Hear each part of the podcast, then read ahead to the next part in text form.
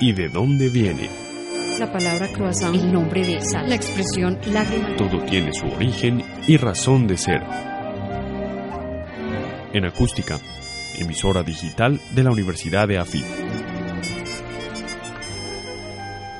¿Y de dónde viene la palabra afiche? Viene del francés y significa cartel. A partir de finales del siglo XIX, el afiche o cartel, o como se le dice también póster, empezó a ser considerado artístico. Pintores como Toulouse-Lautrec se destacó en este campo.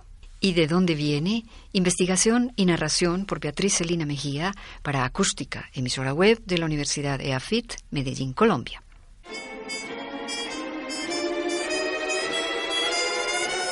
¿Y de dónde viene?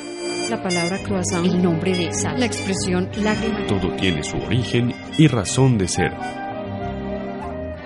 En acústica, emisora digital de la Universidad de AFIT.